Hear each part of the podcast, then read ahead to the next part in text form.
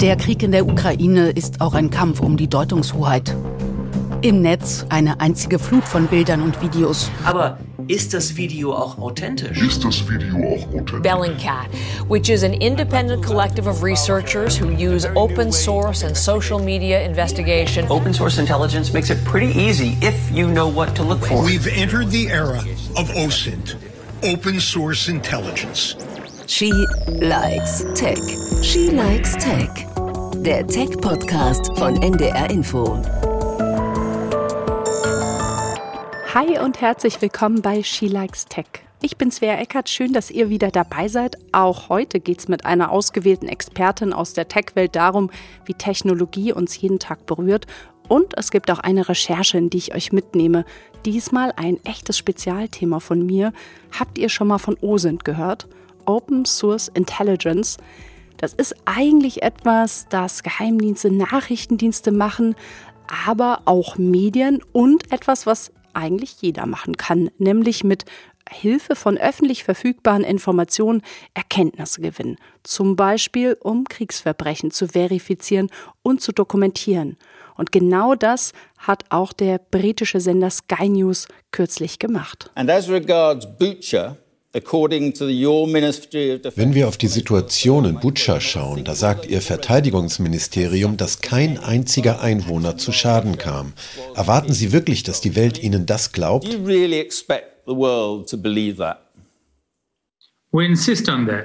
Es ist echt ein denkwürdiger Fernsehmoment. Das ist die Stimme von Dmitri Peskov. Putins Pressesprecher. Er ist gerade live im britischen TV, sitzt in seinem Büro, gelbe Krawatte, Zimmerpalme im Hintergrund. We insist on that and we insist that the whole situation, the situation is butcher, is a well staged uh, insinuation, nothing else.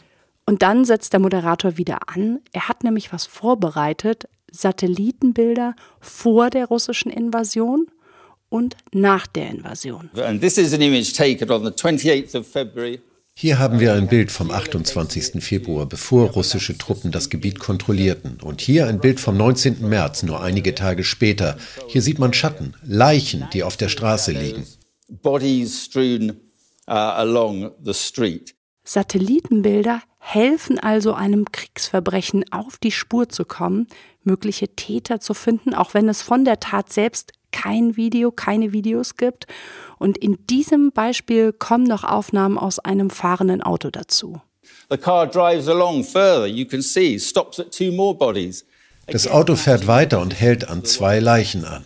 Das zeigt, dass diese Leichen dort lagen, während sie die Region kontrolliert haben. Russische Truppen haben diese Menschen getötet, oder? Das Interview insgesamt geht im Original über 30 Minuten und es gibt noch mehr solcher Szenen. Und es geht immer nach dem gleichen Muster. Also der Moderator präsentiert Bilder aus verschiedenen Quellen, ähm, öffentlichen Quellen, die er miteinander kombiniert, um dann die Zeitpunkte und Orte von mutmaßlichen Kriegsverbrechen nachzuweisen. Putins Sprecher streitet natürlich alles ab. It's a bold fake. Does Mr. Putin worry about ending up in a war crimes court? No, he's not.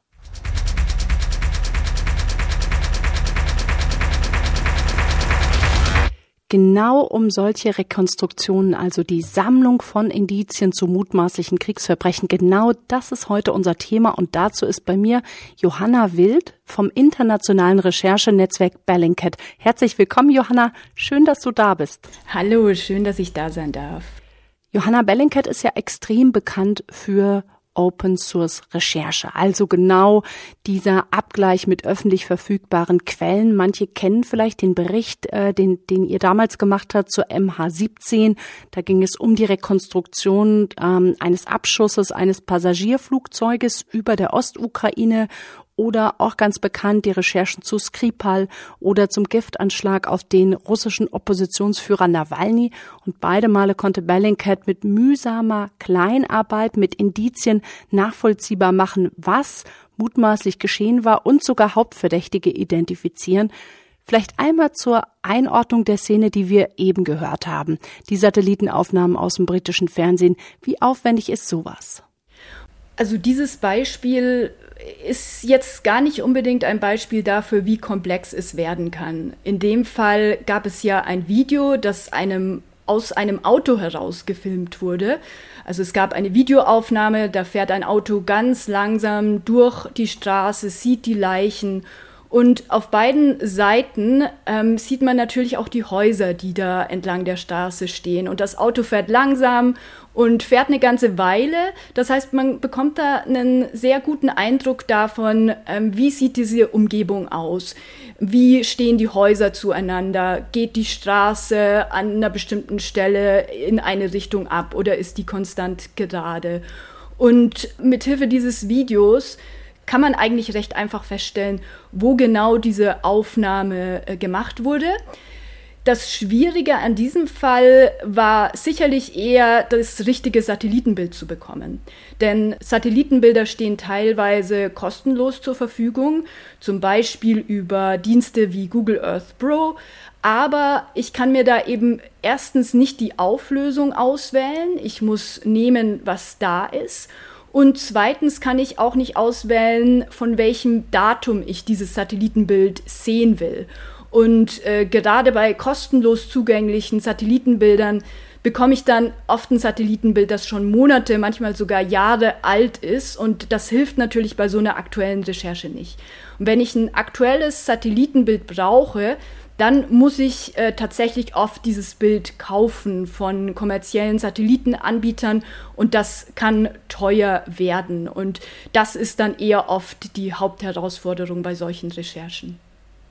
Du hast gerade gesagt, es ist kein Beispiel dafür, wie komplex es werden kann.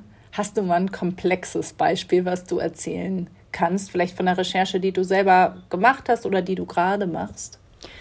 Wir haben natürlich auch bei Bellingcat eine lange Liste an Fotos und Videos, die wir selbst nie verifizieren konnten. Also es ist nicht so, dass jedes Foto verifizierbar ist. Ähm, Fotos, die einfache, markante Dinge im Hintergrund anzeigen, wie Häuser oder ähm, ja, eine Küstenlinie, Bäume, Unternehmen, auf denen vielleicht der Name des Unternehmens zu sehen ist, die sind relativ leicht zu verifizieren. Und dann gibt es natürlich noch ganz andere Fälle, in denen man im Hintergrund gar nichts sieht. Also man sieht im Hintergrund nur eine Mauer. Ja, da kann man eigentlich überhaupt nichts machen. Das ist dann so gut wie unmöglich, das zu verifizieren. Manchmal schafft man es trotzdem, aber sehr häufig schafft man das nicht. Ich fand es ganz spannend eben im Vorgespräch, da hast du, ähm, weil wir hier auch mit Video aufzeichnen, hast du gerade ganz genau darauf geachtet, dass man den Vorhang bei dir im Hintergrund nicht sieht. Und da hast du gesagt, ja, ich musste aufpassen, denn allein schon vom Vorhang in meinem Hintergrund könnte man eventuell identifizieren, wenn man vielleicht noch die Stadt kennt, in der ich bin, wo, in welcher Straße, also wo ich genau wohne das hat mich wirklich ähm, fasziniert. Und ich glaube aber, das zeigt auch ganz gut, was Open Source Intelligence oder Open Source Research, wie ihr äh, lieber sagt, also Recherche an mit öffentlichen Quellen, was, was, das, was man damit eigentlich machen kann. Magst du das mal erklären? Gerne am Beispiel mit dem Vorhang. Also du hast ein Foto und Bild von jemand, der hat vielleicht einen besonderen Vorhang im Hintergrund. Könnt ihr da wirklich rausfinden oder könnte man wirklich rausfinden, in welcher Straße der wohnt? Ist natürlich jetzt unangenehm, das an ähm, mir selbst zu demonstrieren. Das will ich ja genau vermeiden. Aber prinzipiell, äh, wir schauen uns alle Arten von Fotos an und schauen uns die Details an, die dort sichtbar sind. Und es kann durchaus sein, wenn ähm, ich ein Foto, eine Aufnahme aus einem Innenraum habe und dann sieht man entweder einen sehr, sehr speziellen Vorhang oder vielleicht von drinnen so die Struktur eines Balkons, der da über mir zu sehen ist oder unter mir dass ich dann genau diese Informationen entweder auf anderen Fotos oder zum Teil auch sogar je nachdem, was es ist, auf Satellitenbildern, natürlich nicht den Vorhang, aber bestimmte Gebäudestrukturen äh, dann schon, dass ich diese Dinge erkennen kann auf äh, Aufnahmen oder Satellitenaufnahmen die jeder öffentlich zugänglich einsehen kann. Und ich will natürlich vermeiden, dass das andere mit mir machen. Genau, aber zeigt ja auch ganz gut oder geht zumindest schon auch mal genau in die Richtung, was eigentlich dein oder euer täglich ähm, Brot ist. Also im Moment konzentrieren wir uns bei Bellingcat vor allem darauf, Angriffe auf die zivile Infrastruktur zu dokumentieren. Also wir schauen uns äh, derzeit genau an, was für Fotos finden wir online, die zerstörte Gebäude zeigen, die vielleicht auch Leichen zeigen, die an bestimmten Orten liegen. Und dann versuchen wir diese Materialien, diese Fotos und Videos zu verifizieren. Und das tun wir unter anderem durch eine Methode, die Geolocation genannt wird. Das heißt, wir schauen uns alle möglichen Details auf diesem Foto und Video an und äh, achten dabei vor allem auf die Details, die man auf Satellitenbilder gut von oben sehen kann. Das sind Gebäude, wie verschiedene Gebäude zueinander stehen. Ja? Also oft sieht man ja nicht nur ein einziges Gebäude auf einem Foto, sondern im Hintergrund vielleicht noch drei andere Wohnblöcke und wie stehen die zueinander? Das ist sehr spannend zu beobachten. Wir schauen uns auch an, vor dem Gebäude, ist da vielleicht noch ein Baum, sind da mehrere Bäume in einer bestimmten Anordnung, ist da vielleicht ein Spielplatz für Kinder zu sehen und all das zeichnen wir uns oft tatsächlich händisch auf ein Stück Papier, auf ein Blatt Papier und ja, nehmen dann dieses Blatt Papier, schauen dann auf Satellitenbildern und versuchen genau diesen Ort zu finden, so wie wir uns ihn aufgezeichnet haben auf dem Blatt Papier. Und sehr häufig funktioniert das sehr gut. Und auf diese Art und Weise gehen wir ganz, ganz viele Bilder durch und Videos durch im Moment, schauen uns die alle an, verifizieren die und sobald wir sie verifiziert haben, ähm, tragen wir sie in eine Online-Karte ein und ähm, machen die verfügbar, stellen die allen Interessierten öffentlich zur Verfügung, um langfristig auch diesen Krieg zu dokumentieren.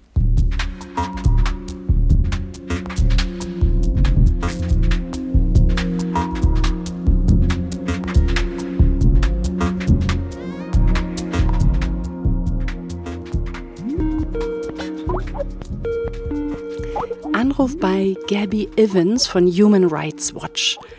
Auch die US-amerikanische NGO nutzt genau diese Techniken, um Kriegsverbrechen zu dokumentieren.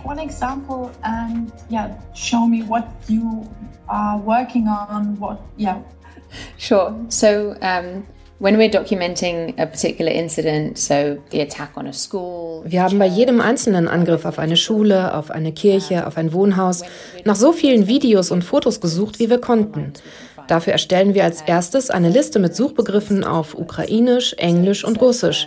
Und dann durchsuchen wir so viele Plattformen, wie wir können danach. Telegram, Facebook, YouTube, Twitter. Telegram, Facebook, YouTube, uh, Twitter. Wir schauen gemeinsam auf eine Karte von Kharkiv. Das ist die Millionenstadt im Osten der Ukraine, nur wenige Kilometer von der russischen Grenze entfernt. Und diese Stadt hat wirklich in den letzten Wochen ähm, so viele Bombardements erlebt. Und die Karte haben Gabby und ihre KollegInnen mit Punkten markiert. Jeder Punkt hat eine Nummer und markiert den Einschlag einer Bombe.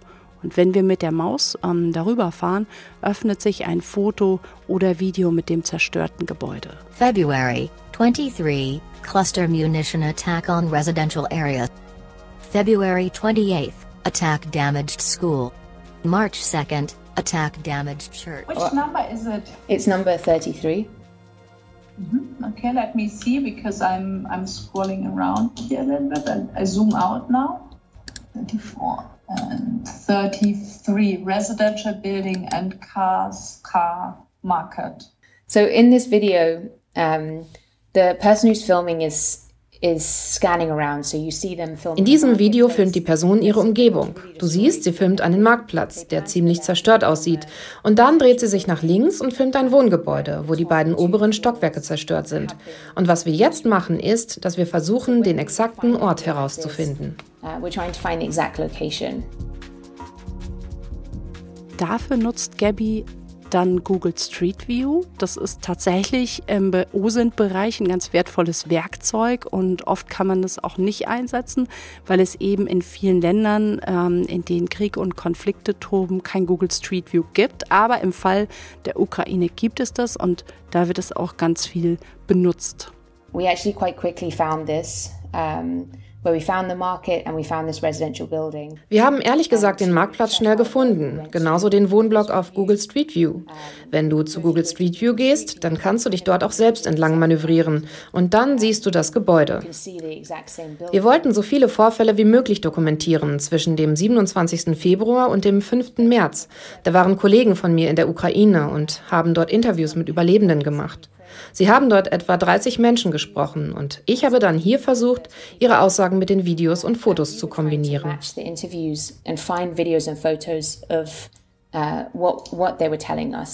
Ja, diese Zitate der Zeuginnen und Zeugen, der Überlebenden von diesen Angriffen stehen ebenfalls auf der Karte. Gemeinsam mit den Fotos und Videos sind sie ein weiteres Beweismittel, eine weitere Quelle.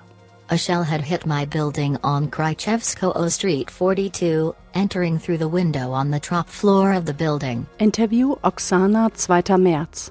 There were explosions all around me and I kept on walking.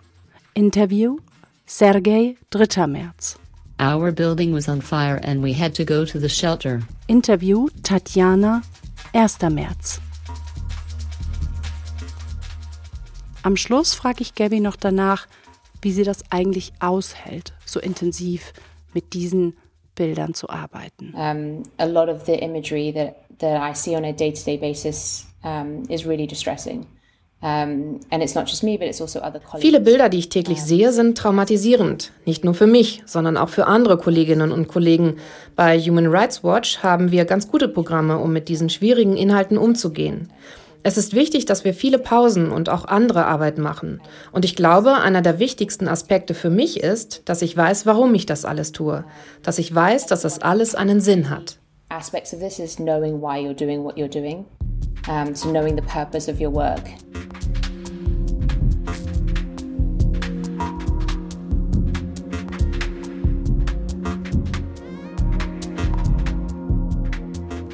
Wieder zurück zu unserem Gespräch, zurück zu Johanna.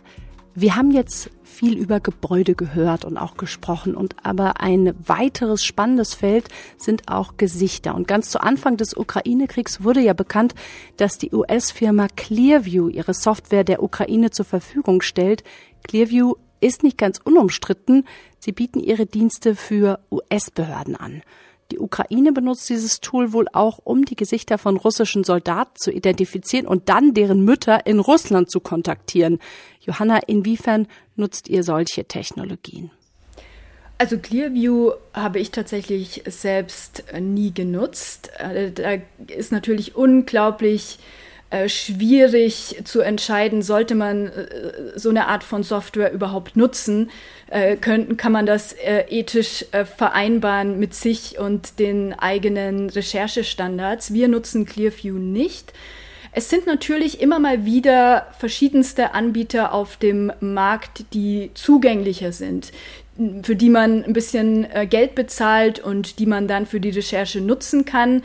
Da gibt es immer mal wieder andere Anbieter. Schon vor Jahren gab es da ähm, Anbieter, die das zum Beispiel gemacht haben, basierend auf Bilddaten, die ähm, vom russischen sozialen Netzwerk V-Kontakte jetzt wie KCOM gesammelt wurden. Das heißt, da werden dann unglaubliche Mengen an Bilddaten gescraped, das heißt automatisch gesammelt und basierend auf dieser großen Datenbank wird dann eben abgeglichen, sobald ich ein neues Foto hochlade, ist diese Person in dieser Datenbank, kann ich das gleiche Gesicht dort identifizieren. Und ähm, ja, das ist natürlich unglaublich schwierig, ob man diese Dinge nutzen soll oder nicht. Wir nutzen keine großen kommerziellen Anbieter wie Clearview, aber man kann natürlich dadurch Leute oft identifizieren. Man darf diesen Ergebnissen nicht immer zu 100 Prozent trauen. Menschen sehen sich auch oft einfach ähnlich. Das heißt, oft spuckt diese Software dann auch Leute aus, die wirklich sehr ähnlich aussehen, aber eben nicht dieselbe Person sind. Da muss man auch bei der Recherche unglaublich aufpassen und da passieren auch sehr leicht Fehler. Und das ist natürlich ja eine große Gefahr, denn äh, wenn man jetzt irgendwelche Verbrechen, Korruption oder sogar Kriegsverbrechen recherchiert und dann ordnet man eine völlig unschuldige Person ein, einem Verbrechen zu, äh, ja, das äh, darf natürlich nicht passieren. Und es kann natürlich auch dazu führen, zu Doxing, dass Hobby Rechercheure solche Tools benutzen und dann denken, ja, ich habe hier einen Rechtsextremen identifiziert zum Beispiel und fangen dann an, persönliche Informationen online frei verfügbar zu teilen, was natürlich nie gemacht werden sollte, aber was im schlimmsten Fall dazu führen kann, dass die Online-Community gegen eine bestimmte Person hetzt, die online Social-Media-Accounts hat. Und das, äh, ja, das darf nie passieren, aber wenn es dann auch noch die falsche Person ist, dann ist das natürlich die größte Katastrophe, die passieren kann bei der Online-Recherche. Und spannend, er ja. zeigt natürlich die Schattenseiten, ne? was, was du sagst von diesen sehr mächtigen Werkzeugen. Ich kann es nur einmal aus einer eigenen Erfahrung sagen. Ich habe einmal eine Recherche gemacht, wo wir auch Tätern hinterher recherchiert haben, auch auf Bitten der Opfer, muss ich dazu sagen. Sonst ähm, habe ich da auch ziemlich lange Finger, solche Suchmaschinen einzusetzen. Ich habe es eben einmal ausprobiert ich war extrem überrascht. Ich war, ich bin wirklich fast vom Stuhl gefallen. Ähm, ich habe ein Foto dort eingespeist und habe die Person ähm, vor einer Geschlechtsumwandlung wiedergefunden, ähm, mit Brille und mit einer völlig anderen Frisur in einem komplett anderen Kontext. Das war eine Model, also ich hatte ein, sage ich mal, privates Selfie und habe die Person in, auf einem Modelfoto, die hatte halt mal fünf Jahre früher gemodelt. Ich habe die Person wiedergefunden auf, bei ihrer Crowdfunding-Kampagne für ihre Geschlechtsumwandlung. Ähm, ich, ich bin wirklich fast umgefallen. Es gab ein anderes Foto von einem mutmaßlichen Täter. Das war allerdings so, so pixelig oder so schlecht, dass wir, dass die, ähm, dass genau das passiert ist, was du eben geschrieben hast, nämlich dass also die Suchmaschine eine andere Person gefunden hat, aber nicht diese Person, zumindest hat das Opfer, die Betroffene uns das dann so bestätigt. Aber auch da war ich wahnsinnig überrascht. Ähm, der, die Gesichtserkennung hat diese Person auf einem Pilgerlauf gefunden in der Menge. Also der ist da in der, weiß ich nicht, 10., 20, das Gesicht war groß wie ein, wie, wie, wie ein Fingernagel und die, diese Software hat die Person im Hintergrund erkannt. Ähm, die Software hat genau die gleiche Person erkannt auf einer Hochzeit als Gast. Hatte der Fotograf, hatte die Hochzeitsfotos reingestellt. Manchmal ist es ja so, dann kriegt man die Hochzeitsfotos ein bisschen günstiger wenn man dem Fotograf später erlaubt, dass er die Fotos posten darf. Und die Gesichtserkennung hat ihn auch als Gast auf dieser Hochzeit gefunden. Ähm, natürlich, klar, LinkedIn-Account, ähm, Facebook-Fotos äh, und so. Das konnte man dann alles nachträglich noch recherchieren, nachdem dann der Name auch klar war. Ich war ähm, positiv, aber auch negativ überrascht, wie gut Gesichtserkennung inzwischen ist. Ähm, ist das auch eine Erfahrung ähm, oder eine Erkenntnis, die du teilst? Also sind, ist dies so gut geworden? Auf jeden Fall, ja. Ähm, vor einiger Zeit war es tatsächlich so, dass einige Suchmaschinen, vor allem die russische Suchmaschine Yandex, selbst plötzlich sehr gut wurde in der Gesichtserkennung. Das hat sich inzwischen wieder geändert, aber prinzipiell hat jede Suchmaschine die Macht, äh, diese ähm, Methode auch anzuwenden, weil die ja schon unglaublich viel Bildmaterial indexieren sozusagen. Das heißt, die haben bereits automatisch Zugriff auf sehr viele Fotos von Personen. Und gerade bei Yandex, bei dieser russischen Suchmaschine, haben wir vor ein paar Jahren bemerkt, dass die Möglichkeit, ein Foto von einer Person hochzuladen und dann die Person dadurch zu identifizieren, auf einmal sehr stark zugenommen hat. Man konnte da Fotos von Personen aus unterschiedlichsten Perspektiven hochladen und die haben die Person dann erkannt, als sie auf irgendeiner Konferenz gesprochen hat, aus, von der Seite aufgenommen vielleicht auch noch. Die Diskussion ist dann mehr in die Öffentlichkeit gekommen. Irgendwann hat diese äh, Möglichkeit dann wieder abgenommen, gerade bei dieser äh, russischen Suchmaschine Yandex. Google und so weiter, die haben das nie gemacht, da hat das nie gut funktioniert, aber prinzipiell äh, können die das auch. Und Das ist einfach, weil wir eben so viele Daten von uns online haben, so viele Fotos von uns online haben. Und wenn ein Unternehmen es sich zur Aufgabe macht, all diese Fotos von uns einzusammeln, dann ist das technisch relativ einfach, ja, so eine Software anzubieten. Es ist eben vor allem die Frage, wollen wir das als Gesellschaft? Wollen wir, dass so eine Art von Software allen zur Verfügung steht? Wollen wir, dass das Strafverfolgungsbehörden zur Verfügung steht, Geheimdiensten? Also das ist eine Frage, die müssen wir nicht entscheiden auf äh, der Ebene der Technologie, sondern auf der gesellschaftlichen Ebene und dann sehen, wie wir damit umgehen. Hm, weil es hat ja, wie schon angesprochen, auch gute Seiten, dass man mutmaßliche Kriegsverbrecher eben identifizieren kann und sagen kann, okay, dieses Bataillon, was da dieses Selfie gemacht hat vor diesem zerstörten Haus oder ähm, das waren mutmaßlich genau die Personen, die dann wiederum Zeuginnen oder Zeugen wiedererkennen ne? und wo man dann einen Namen hat. Also ich denke, genau, die Technik ist dann nicht am Zug, sondern es ist tatsächlich eine gesellschaftliche ähm, Frage. Ich habe jetzt in diesem Krieg auch schon den Fall gesehen, dass wir es mit künstlichen Fotos zu tun haben, also Personen, die es nicht gibt und deren Fotos von künstlicher Intelligenz erzeugt wurden, um dann Personas vorzutäuschen, die ähm, zum Beispiel Desinformation verbreiten. Ähm, wenn du solche Fotos abgleichst, kommt es inzwischen öfters vor, dass also du es mit Bildern zu tun hast, die eigentlich nicht echt sind? Ja, also das ist tatsächlich was, das hat in den letzten paar Jahren extrem zugenommen. Vor allem auch dadurch, dass es Webseiten gibt, auf denen sich jeder so ein äh, Foto generieren kann. Also es gibt Webseiten, ein bekanntes Beispiel ist die Webseite thispersondoesnotexist.com. Und wenn man auf diese Webseite geht, das erste, was man sieht, ist gleich das Foto einer Person. Und die sieht manchmal sehr realistisch aus.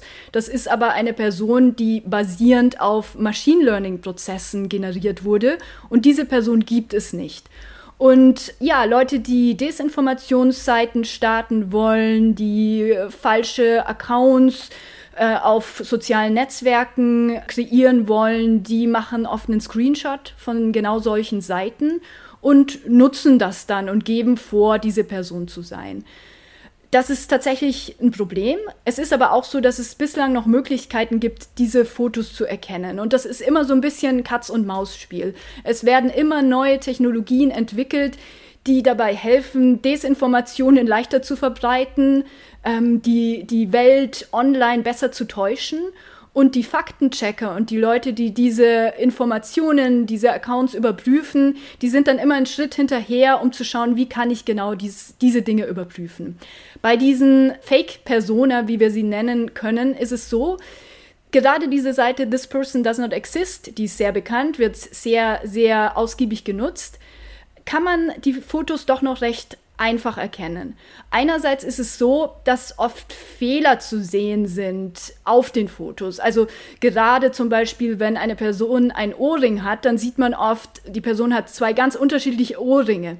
Das äh, würde in Wirklichkeit jetzt nicht so oft vorkommen. Man sieht oft auch, wenn eine Person eine Brille trägt, dann verläuft die Brille oft im Nichts. Also oft sieht man das einfach durch Hinschauen.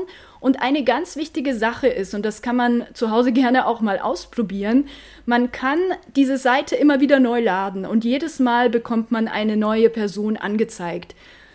Aber die Augenlinie liegt immer genau auf derselben Höhe bei all diesen Fotos. Und wenn man sich ganz einfach ein Lineal nimmt und das über die Augen der Person legt, die man da gerade auf dem Bildschirm hat, und dann die Seite neu lädt, dann wird man sehen, bei jedem neuen Gesicht ist die Augenlinie genau auf derselben Ebene. Und das erlaubt es dann eben, diese Fotos noch zu erkennen. Und es ist inzwischen auch so, ich habe das Gefühl, dass soziale Netzwerke wie Facebook das auch schon wissen ähm, und einen auch schneller blockieren, wenn man genau solche Fotos hochlädt. Ja, spannend, sehr spannend. Es hat ja immer wieder auch ähm, Fälle gegeben, ich will nochmal so die Wichtigkeit hervorheben, ne? diese Arbeit, Bilder und Quellen zu identifizieren. Ich habe jetzt hier in Vorbereitung auf dem Podcast selber auch nochmal überlegt, okay, wann gab es denn mal Fälle in der Geschichte, wo genau solche Bilder so wichtig geworden sind. Und da war, gab es ein ganz bekanntes Beispiel 1999. Ähm, das ist ein ähm, mutmaßlicher Zivilistenmord im Kosovo äh, gewesen. Der läuft so unter dem Stichwort Rogovo. Das war so, dass äh, Rudolf Scharping damals auf einer Pressekonferenz hielt also Fotos von mutmaßlich 23 ähm, getöteten Kosovo-Albanern hoch, also Zivilisten, ganz wichtig. Und das ist, macht ja auch ein Kriegsverbrechen aus, dass es eben um Gewalt gegen Zivilisten geht und sprach eben, dass es ein Massaker der Serben gewesen sei. Und das war wie so eine Art Tropfen aus, auf dem heißen Stein, so beurteilen das Historiker dann später, die sagen, okay, dieses mutmaßliche Massaker an Zivilisten hat im Prinzip dann der NATO, die dann dort eingegriffen hat, ähm, dann den letzten, den letzten Kriegsgrund gegeben. Ich finde das und ähnlich will jetzt gar nicht so tief drauf eingehen, ist ja auch im Irakkrieg nochmal passiert. Über diese ganz bekannte Rede von Colin Powell im Sicherheitsrat, da ging es jetzt nicht nur um Fotos, aber auch, wurden auch Satellitenaufnahmen gezeigt von mutmaßlichen Produktionsstätten von Chemiewaffen. Das zeigt nochmal, wie wahnsinnig wichtig diese ähm, Bilder sind. Ja, auf jeden Fall. Äh, zeigt auch, dass wir nicht jedem Bild, das wir so sehen, blind trauen sollten, sondern dass es unglaublich wichtig ist, dass wir diese Bilder überprüfen und dass das auch eine Grundaufgabe für Journalistinnen und Journalisten ist. Denn wer sonst sollte es machen? Ne? Also der Online-Nutzer zu Hause, wenn er oder sie Zeit hat, kann es natürlich machen, aber nicht jeder hat die Zeit. Und ähm, deshalb wird es eben immer wichtiger, auch für Medien darauf zu achten und sich darauf zu konzentrieren, genau solche Inhalte zu überprüfen und zu verifizieren. Und das Zeitalter, in dem wir Informationen aus dem Internet entweder ignorieren konnten oder ähm, einfach uns äh, kurz mal anschauen, was da so online ist, ist einfach vorbei. Wir müssen heute bei allem, was wir machen, immer wenn wir mit Online-Daten arbeiten, einen sehr großen Augenmerk auf ähm, den Prozess der Verifizierung legen. Das, das zeigen solche Fälle eigentlich nur, wie wichtig die Aufgabe der Leute ist, die solche Dinge überprüfen. Vielleicht auch ganz spannend an der Stelle noch zu wo ähm, man hat dann später Aufnahmen von einem Kamerateam von vor Ort dann dagegen gelegt und man hat auch noch mal einen Augenzeugen, ein deutscher Kriminalbeamter, der dann vor Ort war, also als einer der ersten Beobachter, der vor Ort war, der dann auch noch mal gesagt hat, okay, es waren eben keine Zivilisten, sondern es haben Kampfhandlungen stattgefunden und die Fernsehaufnahmen, die dann eben erst später kamen, also die nach den Fotos kamen, die zeigten eben, dass es Kampfhandlungen mit Waffen waren, die in, der, in dieser ganzen Ortschaft stattgefunden haben. Und erst später sind die Körper dann zusammengetragen worden. Und diese Fotos, die dann sich verbreitet haben, waren ähm, so Dokumentationsfotos die gemacht wurden. Und das Ganze hat dann eben, aber bekam diese Geschichte dann, dass, dass es sich eben um ein Massaker an Zivilisten gehandelt hat. Und das zeigt halt nochmal, finde ich, natürlich auch wahnsinnig leidvoll jetzt in dem Kontext, aber diese Wichtigkeit der unterschiedlichen Bildquellen ne? und eben nochmal die Kombination. Ganz genau, ja, auf jeden Fall. Also ähm, hatte ich ja vorher schon erwähnt, wir bei Bellingcat sammeln alles, was wir online finden, schauen uns auch immer an, was die Online-Community schon gemacht hat. Denn das hat sich sehr stark verändert in den letzten Jahren. Inzwischen gibt es ganz viele Leute, die in ihrer Freizeit sich einfach Bilder aus den Kriegsgebieten anschauen und schon selbst versuchen, den Ort zuzuordnen. Und ganz viele posten dann schon, hey, das Foto, das habe ich überprüft, das ist an dem und dem Ort. Und das ist für uns tatsächlich sehr, sehr hilfreich, weil wir uns diese Dinge anschauen, wir überprüfen sie nochmal, aber wir müssen oft gar nicht von Null anfangen. Und deshalb denke ich, es ist auch die Zukunft der Recherche, dass Recherchen gemeinsam begangen werden mit Leuten, die einfach Zeit haben, das zu machen, die nicht unbedingt einen journalistischen Hintergrund haben, aber die zum Teil sehr, sehr gut darin werden, online nach Puzzlestücken zu suchen und diese auch zu verifizieren. Und die helfen uns dabei. Die äh, machen tolle Recherchen unabhängig von uns und auch zusammen mit uns. Und wir bei Bellingcat ähm, sehen uns eigentlich nicht als kleines Team. Wir sind ja sehr, sehr klein. Wir sehen uns nicht als kleines Team, das abgeschottet von der Welt da draußen recherchiert und dann veröffentlicht, sobald wir eine, eine, große Ergebnisse haben, sondern wir sehen das eher als Prozess. Wir stellen sehr viel online, wir ähm, äh, machen öffentlich, an was wir arbeiten und bitten dann auch die Community mitzumachen. Ja, wir haben zum Beispiel Online-Nutzer gefragt, hey, wir suchen Bilder äh, von bestimmten Orten oder manchmal suchen wir Bilder, die bestimmte Waffentypen zeigen und ähm, bitte postet's hier, äh, antwortet auf diesen Tweet, wenn ihr sowas seht. Das heißt, es ist wirklich auch eine gemeinsame Arbeit dieser Online-Recherche und alleine kann man sehr viel weniger erreichen. Mhm. Hast du ein Lieblingstool? Also wir kommen noch mal ganz kurz zum Abschluss auf deinen Werkzeugkasten, was wir vielleicht auch ganz praktisch können wir später in die Show Notes auch verlinken, wo du sagst, hey Leute, checkt mal die Webseiten aus oder schaut euch mal diese Programme an. Ja, im Moment gerade ähm, vor dem Hintergrund unserer Arbeit zum Ukraine-Krieg ist das Thema der Archivierung ganz wichtig für uns.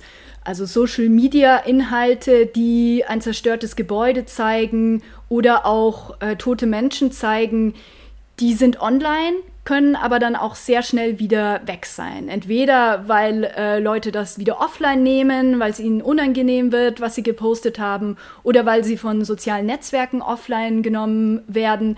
Und das ist tatsächlich eine sehr große Herausforderung. Wie können wir sicherstellen, dass wir diese Fotos, die wir einmal kurz gesehen haben, die wir aber noch nicht verifizieren konnten, weil wir nicht alles gleichzeitig machen können, wie stellen wir sicher, dass die in zwei Tagen noch zugänglich sind?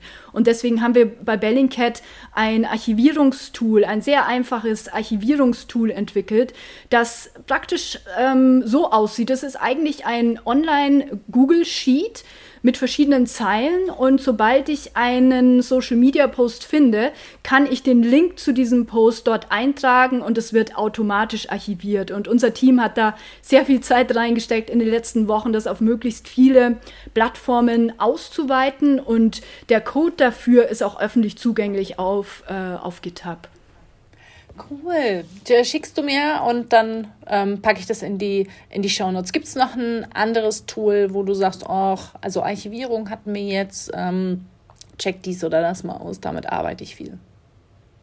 Tools, die immer sehr hilfreich sind, sind Tools, die einem Social Media Post von einem bestimmten Ort zeigen. Wir haben zum Beispiel auch ein äh, Tool entwickelt, das uns dabei hilft, Instagram-Posts von einem ganz bestimmten Ort zu ähm, anzuzeigen. Weil Instagram ist ein soziales Netzwerk. Es ist unglaublich schwierig, das zu durchsuchen. Da gibt es nicht viele Suchmöglichkeiten, nicht viele Suchfilter direkt auf der Seite. Und deswegen ist das sehr herausfordernd. Und wir haben eben ein Tool, das uns erlaubt, einen bestimmten Ort einzugeben und dann möglichst viele Instagram-Posts genau von diesem Ort uns anzeigen zu lassen. Und das ist unglaublich hilfreich. Ja? Also gerade auch äh, in, in, Kriegszeiten natürlich kann man dann einen relevanten Ort eingeben und schauen, hat jemand aus diesem Ort gepostet, aber auch insgesamt, wenn man eine Recherche durchführt mit Fokus auf, auf einen ganz bestimmten Ort. Spannend. Ist das öffentlich verfügbar oder ist das ein Bellingcat-Spezial? Das, das haben wir auch öffentlich ähm, online gestellt auf GitHub. Super. Okay. Ja, dann bin ich sehr gespannt, werde ich selber mal stöbern. Ich kannte beide Tools noch nicht, deswegen vielen, vielen Dank für den Tipp und auch vielen Dank, dass du da warst und dass du dein Nähkästchen so weit aufgemacht hast äh, für She Likes Tech und ähm, dann werde ich gewiss deine Arbeit weiter verfolgen. Ja, danke, liebe Johanna, schön, dass du da warst. Vielen Dank, hat mich sehr gefreut. Tschüss.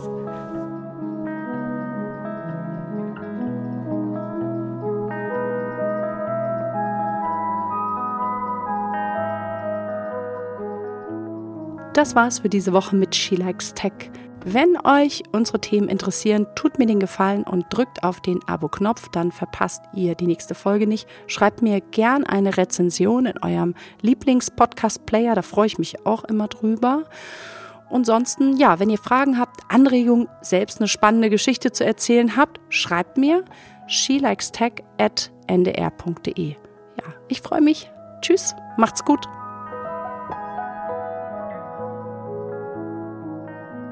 Ein NDR-Info-Podcast von Svea Eckert, produziert von Marco Pauli, Redaktion Nils Kinkel, Stimme von Gabby Evans, Sonja Keilmann. She Likes Tech. Der Tech-Podcast von NDR Info.